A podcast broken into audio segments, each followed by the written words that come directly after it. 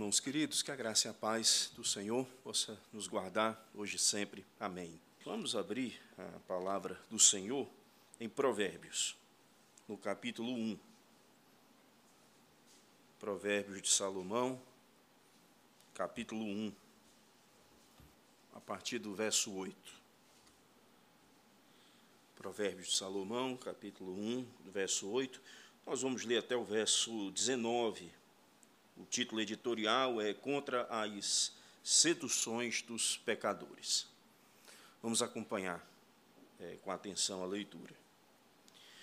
Filho meu, ouve o ensino de teu pai, e não deixes a instrução de tua mãe, porque serão diadema de graça para a tua cabeça e colares para o teu pescoço Filho meu, se os pecadores querem seduzir-te, não o consintas. Se disserem, vem conosco, embosquemo-nos para derramar sangue, espreitemos, ainda que sem motivos inocentes, traguemo-los vivos como o abismo e inteiros como os que descem à cova, achemos toda sorte de bens preciosos, encheremos de despojos a nossa casa, lança a tua sorte entre nós teremos todos uma só bolsa. Filho meu, não te ponhas a caminho com eles. Guarda das suas veredas os pés, porque os seus pés correm para o mal e se apressam a derramar sangue, pois debalde se estende a rede à vista de qualquer ave. Estes se emboscam contra o seu próprio sangue e a sua própria vida espreitam Tal é a sorte de todo ganancioso, e este espírito de ganância tira a vida de quem o possui. Palavra do Senhor. Irmãos, vamos curvar nossas cabeças e orar mais uma vez. Senhor, nós já te pedimos tua graça para iluminar nossa vida. E agora, Senhor Deus, depois de ler tua palavra, nós te agradecemos e continuamos a te suplicar que o Senhor tenha misericórdia de nós, nos ajude, esclareça, ilumine a nossa mente para vivermos de acordo com o teu propósito. É o que nós te pedimos em nome de Jesus. Amém. Irmãos, nós chegamos no início de mais um ano. Uma época como essa, nós temos muitos sonhos, nós temos muitos projetos, nós temos muitas metas e nós fixamos de alguma maneira, a fim de é, vivermos mais e melhor. E não há nada absolutamente de errado em querer ter uma vida melhor, buscar viver mais e buscar viver melhor. A questão é que o nosso coração é enganoso, desesperadamente mau e corrupto. De sorte que, se não fizermos uma sondagem do nosso coração, colocando diante de Deus nossas metas, nossos sonhos, nossos projetos, é possível que sejamos engolidos pela ganância de tal forma que venhamos a projetar algo ou dar um passo, melhor dizendo, maior que a perna, que venha é, nos ferir um pouco mais adiante. Nem sempre é fácil encontrar a linha que separa o que é a ganância e do que é a boa vontade de crescer espiritualmente e crescer ah, em um sentido integral e amplo da nossa vida. Nós vivemos numa sociedade que cultua o crescimento, cultua ser efetivo, cultua ser pragmático. Ah, fora isso, nós percebemos os totens religiosos é, que oferecem soluções mágicas para o crescimento. Nós notamos os profetas da prosperidade quase que onipresentes em todos os canais de TV aberta e até mesmo dos canais de TV pagos, onde estão a todo instante prometendo vitórias financeiras, campanhas de sucesso financeiro.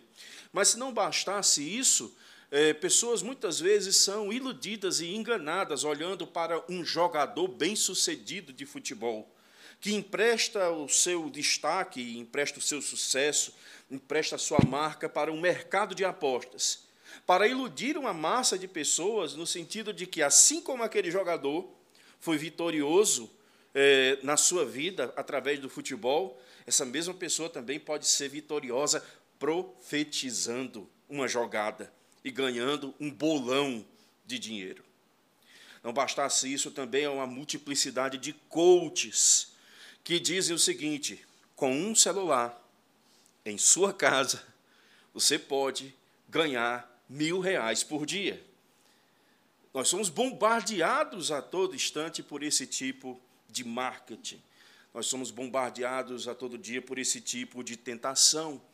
É preciso, irmãos, não apenas que o nosso coração seja sondado e tomemos a decisão de sondar o nosso coração, mas nós precisamos ouvir a sabedoria do Senhor nesse momento específico, onde nós olhamos para o início de um ano, com todo cuidado e humildade diante de Deus, nós devemos ouvir a sabedoria do Senhor que diz: afaste-se dos gananciosos.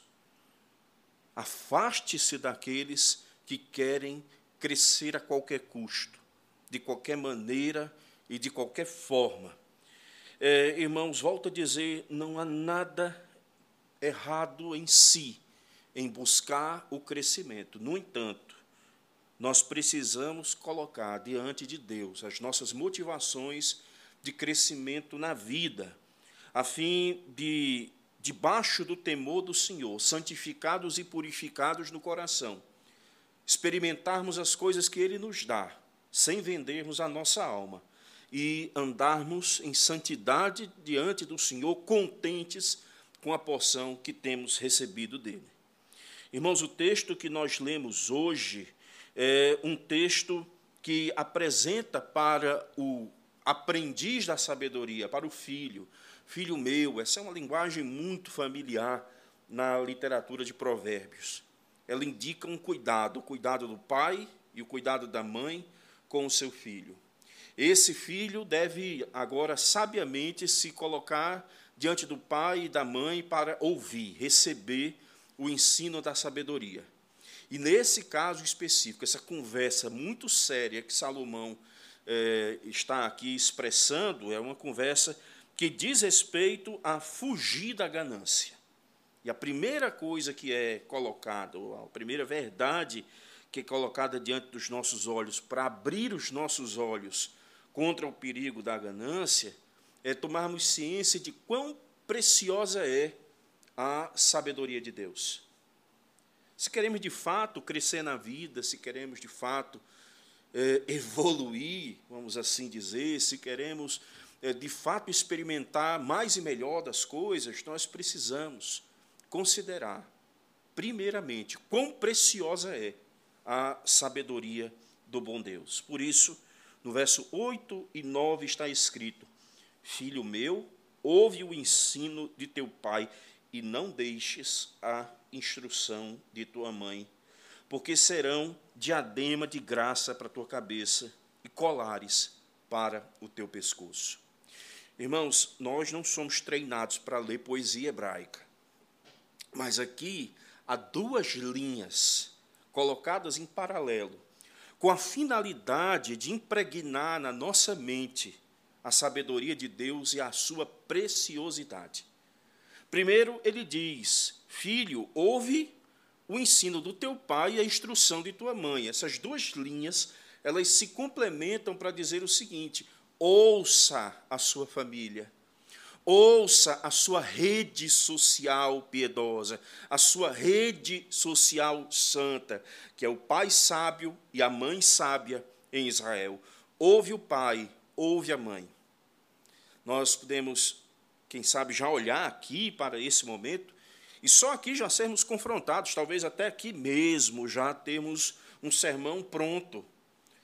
No aspecto de pensarmos quem são as pessoas que nós estamos consultando para tomar as decisões mais importantes da nossa vida. São pessoas sábias, são pessoas crentes, são pessoas que temem o Senhor? Naquela nossa massa crítica, naquela nossa rede de apoio, quem são aquelas três pessoas que nós compartilhamos as questões mais importantes da vida, a fim de tomarmos uma direção, uma decisão importante que vai mexer com o nosso futuro. Aqui fica muito claro, da parte de Salomão, a importância de uma família calcada debaixo do temor do Senhor e a importância que se deve dar ao que é ensinado. Claro que aqui nós não precisamos ter um rodapé dizendo que ele está se referindo à lei de Deus. Basta a gente fazer a leitura paralela e juntar com Deuteronômio 6, onde há aquele conhecido texto, Shema Israel. Ouve Israel, o Senhor nosso Deus é o único Senhor. Então você deve pegar essas instruções do Senhor e aprender ela no caminho e atá-las na cabeça, na testa, nos lugares, nos umbrais da casa, a fim de lembrar a palavra do Senhor que o Senhor deu para que ela seja obedecida. Então, quando diz aqui, ouve o ensino e não deixes a instrução, essas duas sentenças em paralelos, elas casam uma com a outra para dizer o seguinte: a palavra de Deus, a sabedoria de Deus, é a sabedoria do rei. Você não tem o direito de ouvi-la e dar de ombros com ela. Você deve ser humilde para ouvir a palavra de Deus, a sabedoria de Deus e obedecer com humildade. Note que não é desproposital, ele usa agora uma metáfora falando de joias preciosas. É, irmãos, eu tenho um relógio que é o meu orgulho aqui, orgulho santo, viu, irmão? Que é um relógio. Já há quantos anos que eu comprei esse relógio? Talvez seja o bem material mais precioso que eu tenho, seja esse relógio. Nós gostamos de ter algumas coisas, assim, alguns enfeites, algumas, ah, algumas coisas que dizem para a gente: é, poxa, eu trabalhei, eu conquistei, eu ganhei, é, consegui comprar com meu suor, Deus me ajudou para isso ou até mesmo é, colocar para dizer o seguinte: olha, estou bem de vida, estou bem vestido, estou né, feliz, posso me enfeitar, é, posso é, cuidar de mim e posso expressar isso. Então, são aspectos da cultura que nós temos é, no nosso dia a dia. Ah, e aqui não é diferente para o provérbio, de alguma maneira, quando ele vai falar da ilusão que os ímpios têm de crescer na vida, de ter metas para crescer a qualquer custo. Agora ele fala que a sabedoria de Deus é como uma coroa, uma diadema de graça que você põe na cabeça, um colar que você põe é, no pescoço. É, essa imagem pode parecer estranha para nós, mas se você lembrar, por exemplo, é, é de José do Egito, quando ele é colocado como governador do Egito e alcança liderança, protagonismo ali, Moisés deixa muito claro em Gênesis que ele foi vestido de linho fino e recebeu um colar em seu pescoço. Ou seja, de alguma maneira nós estamos aqui sendo colocados e expostos perante a realidade de que a maior joia preciosa não é aquela que a gente põe no pescoço o que está na nossa cabeça. Mas a maior joia que temos é o contentamento em Deus, é o estar debaixo do seu temor, ouvir sua voz. E assim como no Sermão da Montanha o Senhor Jesus disse: buscar em primeiro lugar o reino de Deus e a sua justiça, e as demais coisas os serão acrescentadas, da mesma maneira nós podemos olhar agora para esse texto e perceber que a prosperidade, o status, a tranquilidade, ou até mesmo, é, irmãos, as recompensas, elas não vêm pela nossa mão, pela força do nosso braço, nem vêm dos deuses pagãos, porque naquela época se acreditava que Maat era quem colocava uma coroa e uma diadema sobre a cabeça, mas vem da mão poderosa de Javé, que com a sua sabedoria promete nos guiar e nos abençoar. Irmãos, nós vimos apenas dois versos, mas nós já vimos aqui o suficiente para nos afastarmos do caminho da ganância. Nós já aprendemos da palavra de Deus o suficiente para deixarmos de lado o conselho daqueles que querem crescer a qualquer custo e de qualquer maneira, a fim de voltarmos os nossos olhos para Deus na certeza de que ele já nos proveu coisas riquíssimas em Sua palavra.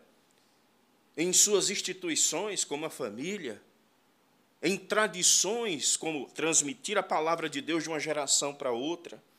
São riquezas que o Senhor coloca diante de nós e que devemos usufruir delas se queremos viver mais e queremos viver melhor. O texto ainda nos ensina que, além de ter uma noção do peso e do tamanho, da preciosidade da palavra de Deus, nós também precisamos ter uma noção muito clara do caminho dos gananciosos. É, irmãos, aqui é o tipo de conversa séria que às vezes em casa a gente não tem com os nossos filhos. Mas o tipo de conversa que Salomão está aqui destacando, é claro, é uma conversa, ela é uma conversa hipotética. Note a, a, note a expressão, filho meu, se os pecadores.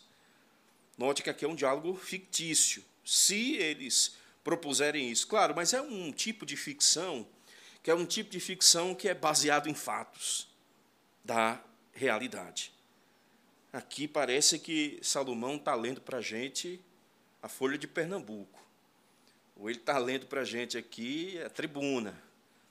Se fosse em Fortaleza, era o Diário do Nordeste, é, era o jornal O Povo.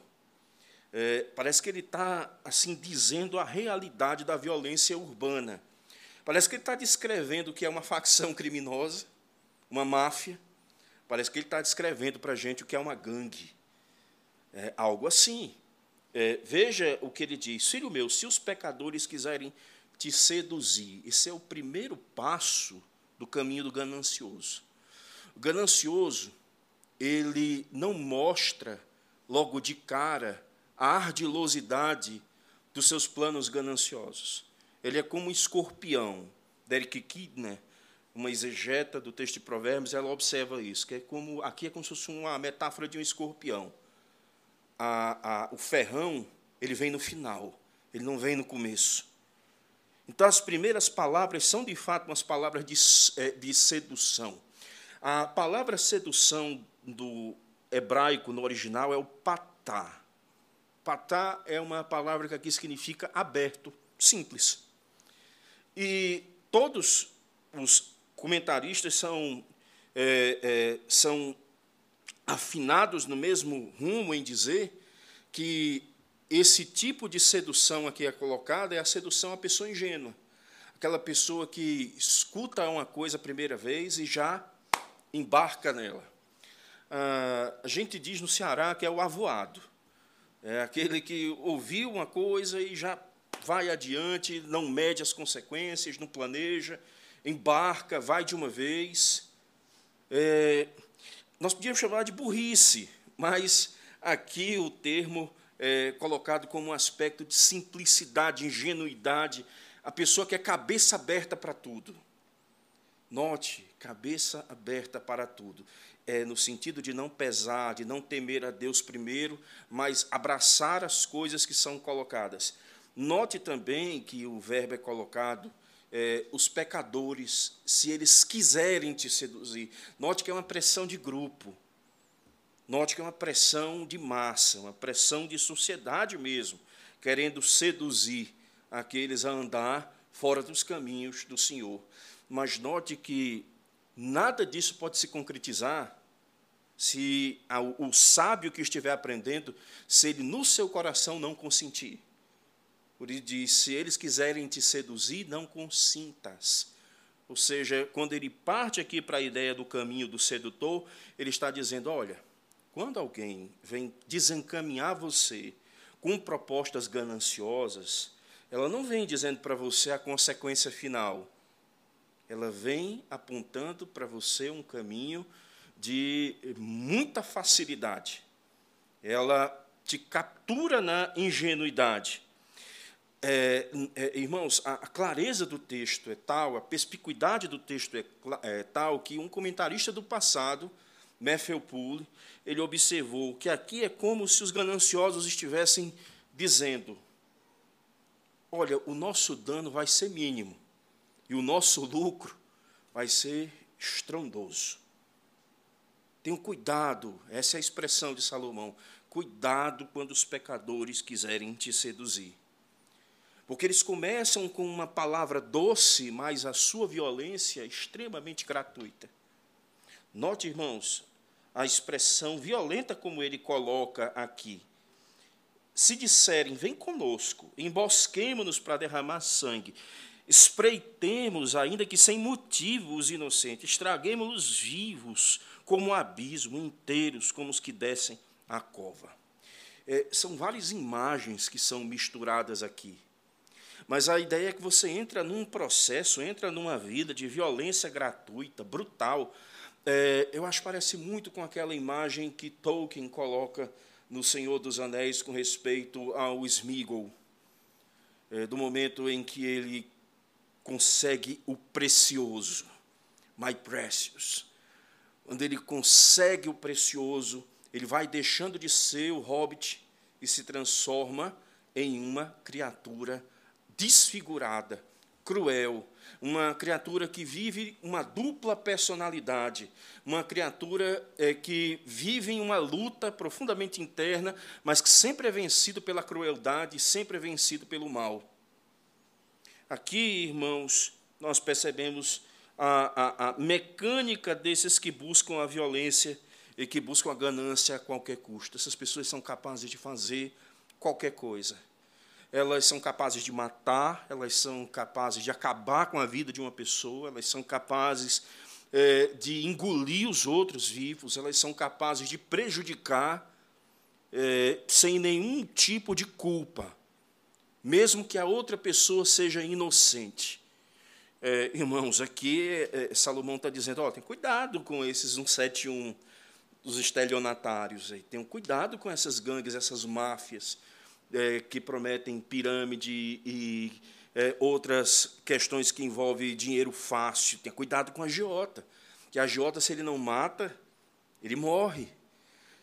Volto a dizer, irmãos, parece que ele está contando para a gente a vida real. Não de ontem, de hoje, de agora. E por que, que ele faz isso, irmãos? É porque essa é a sabedoria de Deus. A sabedoria de Deus ela não diz o mundo como é ou o mundo como deveria ser, melhor dizendo, mas aponta de fato para o mundo como ele é. E os perversos são assim. Eles têm palavras doces, seus planos são perversos e eles não têm coração de maneira alguma. Mas eles chegam de maneira sedutora, eles excitam, eles prometem o dinheiro fácil, eles oferecem camaradagem. E se alguém for tolo, é capturado pela, pela lábia dessas pessoas. Na versão A Mensagem de Eugene Peterson, ele usa a seguinte, é, é, a, a, seguinte versão ou tradução para a expressão é, do texto: não consintas, é, saia de perto deles enquanto é tempo. Saia de perto, se afaste urgentemente dessas pessoas. Mais uma vez eu quero pontuar aqui, irmãos, nós estamos num momento importante, um momento é, que é, as pessoas se organizam, se planejam para tomar decisões importantes na vida, porque querem crescer, é, querem viver mais, melhor, querem prosperar na vida. E em si essas coisas não são ruins. Mas se o nosso coração não estiver debaixo do temor do Senhor, nós devemos ter muito cuidado que às vezes nós somos sim capturados pela ideia do dinheiro fácil, do ganho fácil. Muitas vezes nós somos capturados por um mundo cruel que não se importa mais com os outros e coloca de fato as coisas acima das pessoas. E quando você menos espera, você já se transformou numa pessoa cínica, que é capaz de qualquer coisa para alcançar o objetivo seja trair seu pai, trair sua mãe, sua esposa, seu esposo. Mas o que importa é subir na vida, o que importa é alcançar o que eu quero, o que importa é atingir meus alvos, os meus objetivos. Esses que estão dispostos a fazer tudo para ganhar uma vida melhor, são capazes de fazer qualquer coisa, até tirar a vida do semelhante. Então, fuja dessas pessoas, Fuja dessa, dessa ideia mágica de dinheiro fácil. a vida debaixo do sol, uma vida de trabalho e uma vida dura. É uma vida de trabalho complicada, mas é a vida pela qual nós devemos viver e, debaixo da providência do Senhor, nos alegrar com a porção que Ele nos dá. Nós devemos, irmãos, respeitar o mandamento do Senhor, de zelar pela vida dos outros, zelar pela vida do próximo. E devemos fugir desses que são capazes de qualquer coisa. Lembre do que Paulo disse a Timóteo, 1 Timóteo, capítulo 6, do verso 6 a 10. De fato, grande fonte de lucro é a piedade com contentamento, porque nada temos trazido para o mundo, nem coisa alguma poderemos levar dele. Tendo sustento e com o que nos vestir, estejamos contentes. Ora, os que querem ficar ricos caem em tentação e ciladas, de muitos homens na ruína e perdição, porque o amor ao dinheiro é a raiz de todos os males. E alguns nessa cobiça se desviaram da fé e a si mesmos se atormentaram com muitas dores. Ora, irmãos, agora que nós já percebemos a preciosidade da sabedoria, percebemos que no encenar dos perversos e gananciosos, na realidade não existe uma vida de prosperidade, mas um escorpião que pica um ferrão poderoso no final Agora, Salomão nos apresenta o que de fato o sábio deve fazer: guardar os seus pés. Guardar os seus pés é guardar as decisões da sua vida, por onde você vai trilhar, por onde você vai caminhar. Caminho é o mundo da vida do Antigo Testamento. E agora ele está falando de guardar os pés. Ele diz: Filho meu, não te ponha a caminho com eles. Ou seja, saia de perto deles o mais rápido possível. Não ande com essas pessoas. Não vá para perto dessas pessoas. É, é, cada um tem uma experiência. Eu lembro que meu pai, é, é, mesmo depois de, de crente convertido, mas ainda muito pouco experiente, mas com um cuidado peculiar que um pai tem, ele olhava para certas coisas erradas, ele dizia: Está vendo aquele caminho, meu filho? Está vendo aquela pessoa? Não anda por aquele caminho, não, que aquilo termina muito mal. Geralmente ele fazia isso sempre que tinha algum tipo é, de comércio que alguém era morto, é, porque tinha tomado dinheiro de uma forma que não deveria ter tomado, não podia pagar, e era isso mesmo que acontecia no final. A pessoa não podia pagar para exemplar, tirava a vida dessa pessoa. E ele sempre mostrava para a gente: olha, não existe dinheiro fácil, não existe caminho fácil na vida. O trabalho precisa ser percorrido. Mas aqui a imagem que nós temos, irmãos, é a imagem do Salmo 1. O piedoso, ele se afasta do caminho dos ímpios. Ele procura andar de uma maneira correta diante de Deus, tem deleite na lei do seu Deus, medita na lei do seu Deus de dia e de noite e vela pelo seu próprio caminho. Então, a primeira questão aqui sobre os passos para se guardar é guardar-se do mal, ou seja, guardar-se de quebrar a lei do Senhor. O texto é muito claro: não te ponhas a caminho com ele, guarda a vereda dos teus pés. É, verso 16: porque os seus pés correm para o mal e se apressam para derramar o sangue, para tirar a vida do semelhante. Mas note ainda que deve também se guardar das ciladas. Eu gosto muito dessa imagem. Verso 17: Pois debalde se estende a rede à vista de qualquer ave. É, é, é, nós já somos todos aqui bicho, do bicho da cidade, melhor dizendo, não do mato. Mas quem já conviveu com os tios do interior sabe que quando a gente saía para caçar, ou saía de madrugada para pescar, tinha que ter toda uma mecânica, tinha que ter todo um jeito, toda uma prontidão, porque se você desse um movimento em falso, o animal é, percebendo o cheiro, percebendo o movimento, o barulho, ele já corria. Aqui, irmãos amados, Salomão está dizendo é o seguinte: o que eu estou fazendo com você, meu filho, é o seguinte: eu estou colocando a armadilha do ganancioso é, na sua frente. Uma ave que tem pouca sabedoria, se ela vê uma armadilha sendo montada, ela voa é inútil, porque ela está vendo a armadilha, ela vai sair. A mesma coisa eu estou fazendo com você agora. Eu estou colocando o plano do perverso na sua frente, para que você voe livremente, sem andar, sem cair nas armadilhas e na cilada dos ímpios. O perverso ele está estendendo a rede para derrubar o inocente. Mas uma vez que você é instruído por seus pais na sabedoria de Deus, você escapa livre, voando. E por fim, guarda a sua vida que é o que diz o verso de número 18, 19. Estes se emboscam contra o seu próprio sangue e a sua própria vida espreitam. Tal é a sorte de todo ganancioso. E este espírito de ganância tira a vida de quem o possui. Eu não creio, irmãos, que aqui ele está falando de vida no sentido redentivo. Porque, do contrário, nós teríamos que considerar que a nossa vida de santidade é que nos salvaria. Eu creio que aqui ele está falando do modo da realidade do mundo da vida. Se você andar com pessoas ruins, se você andar com pessoas gananciosas, você vai experimentar a consequência desse tipo de estilo de vida. Então, você deve guardar mesmo a sua vida andando debaixo do temor eh, do Senhor. Mas, claro que há um aspecto aqui da idolatria. O dinheiro eh, não resolve todas as coisas na vida.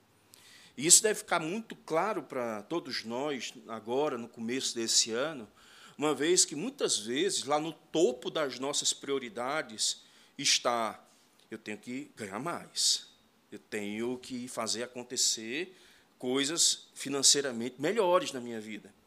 Volto a dizer: prosperar na vida é algo que não há nada de errado em si. Inclusive, o Senhor promete nos abençoar o Senhor promete nos fazer prosperar as coisas que acontecem na nossa vida. É, o Senhor promete abrir as comportas do céu e nos abençoar. Isso é uma realidade que a palavra de Deus nos aponta. Mas tenhamos cuidado, irmãos, porque a vida é cheia de altos e baixos. E às vezes nós temos, sim, situações em que vamos ter prosperidade, mas há situações que nós vamos ter que viver com muito contentamento com a porção que o Senhor nos dá. E se nós não velarmos pelo nosso coração, é possível que as coisas espirituais, as coisas celestiais, as coisas que dizem respeito à vida com Deus, ocupem a última fila da nossa prioridade. E que a gente coloque na frente tudo aquilo que diz respeito às coisas mundanas. O puritano Jeremiah Burroughs, ele dizia assim, no livro A Joia, Rara do Contentamento, ele dizia: se você deseja ter uma vida tranquila, não se afeiçoe exageradamente ao mundo. Não se ocupe demais com os negócios além daquilo que Deus ordena. Não seja ganancioso em se apegar a uma grande quantidade de coisas do mundo, pois se o homem anda por entre os espinhos quando poderia andar por um caminho mais simples, não há razão para que ele se queixe de ser picado e machucado por esses espinhos. Meus queridos irmãos, na luta contra o pecado, nós precisamos voltar os nossos olhos para Cristo. Ele foi traído e recebeu o beijo da ganância. Nosso redentor foi maltratado e teve o seu sangue derramado, desceu a cova para que nós pudéssemos ter a vida eterna e desfrutar essa vida com a sabedoria do alto e ter um tesouro celestial, onde a traça e a ferrugem não corrói e o ladrão não mina, não rouba. Você quer buscar crescimento na vida? Busque em primeiro lugar o reino de Deus e a sua justiça, e as demais coisas vos serão acrescentadas. Você quer crescer na vida? Busque viver para a glória de Deus. Você quer crescer na vida? Tenha contentamento em Deus. Dessa maneira você andará longe dos gananciosos e das consequências da ganância. Você quer crescer na vida? Ore a oração que Cristo nos ensinou. Não nos deixes cair em tentação, mas livra-nos do mal. Você quer crescer na vida? Diminua. Você quer crescer na vida? Diminua. Exalte o Senhor Jesus Cristo. Curve-se perante Ele, entregue-se a Ele, busque a sabedoria do alto, ande na luz como Ele está na luz. Talvez você não veja o seu nome no topo da Forbes, Mas certamente você pode descansar na certeza de que seu nome está escrito no livro da vida. Você talvez não tenha riquezas desse mundo, mas você tem um tesouro celestial, onde a traça e a ferrugem não corrói e o ladrão não mina, não rouba. Talvez você não tenha um colar de ouro de tantos quilates, ou talvez até tenha, mas independente de ter ou não esse tipo de coisa, nós temos na palavra de Deus algo que é precioso, algo que é rico, pura, límpida, como o Salmo 19 assim expressa. E devemos ter contentamento, irmãos, nessas coisas, para crescer na vida. Não crescer como nós queremos, mas crescer debaixo do temor do Senhor. Ele nos abençoe, que Ele nos guarde. Amém.